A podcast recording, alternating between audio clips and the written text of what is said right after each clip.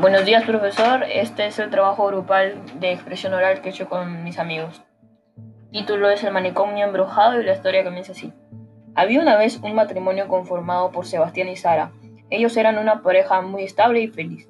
Hasta que un día Sebastián fue a visitar a su madre, como todos los viernes, pero él sentía desde hace una semana que se comportaba de manera muy extraña, como si no fuera ella, tenía actitudes que no eran propios de ella, y no lograba entender qué pasaba con ella.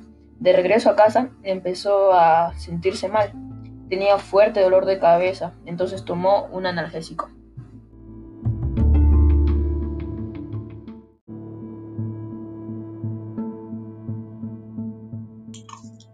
Pero no le hizo efecto. Pasaron unos minutos y Sebastián empezó a convulsionar. Trató de salir en busca de ayuda.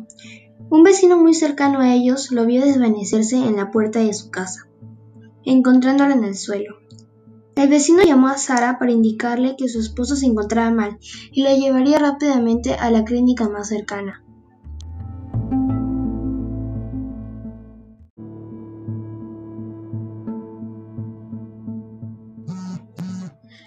Al cabo de unos minutos, la esposa preocupada llega a la clínica y encuentra a su vecino y le cuenta lo sucedido. Después de dos horas, los doctores le informan que a su esposo lo diagnosticaron de esquizofrenia.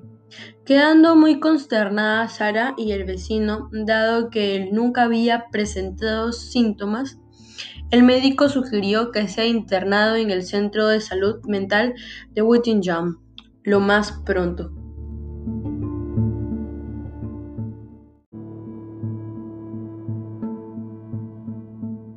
Dado que la enfermedad estaba muy avanzada y no lo podían curar con tratamientos.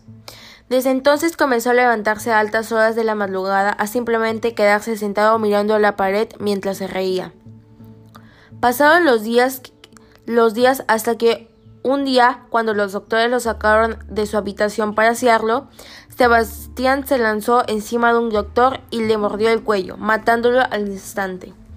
Luego le quitó las llaves del cuarto y se la clavó al, otro doctor, en la parte abdominal.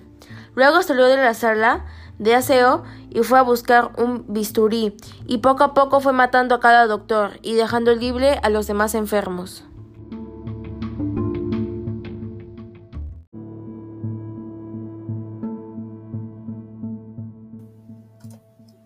Luego de matar a todos, dejó una nota que decía, Madre, lo hice ti, para reunir las almas y poder conocer a papá.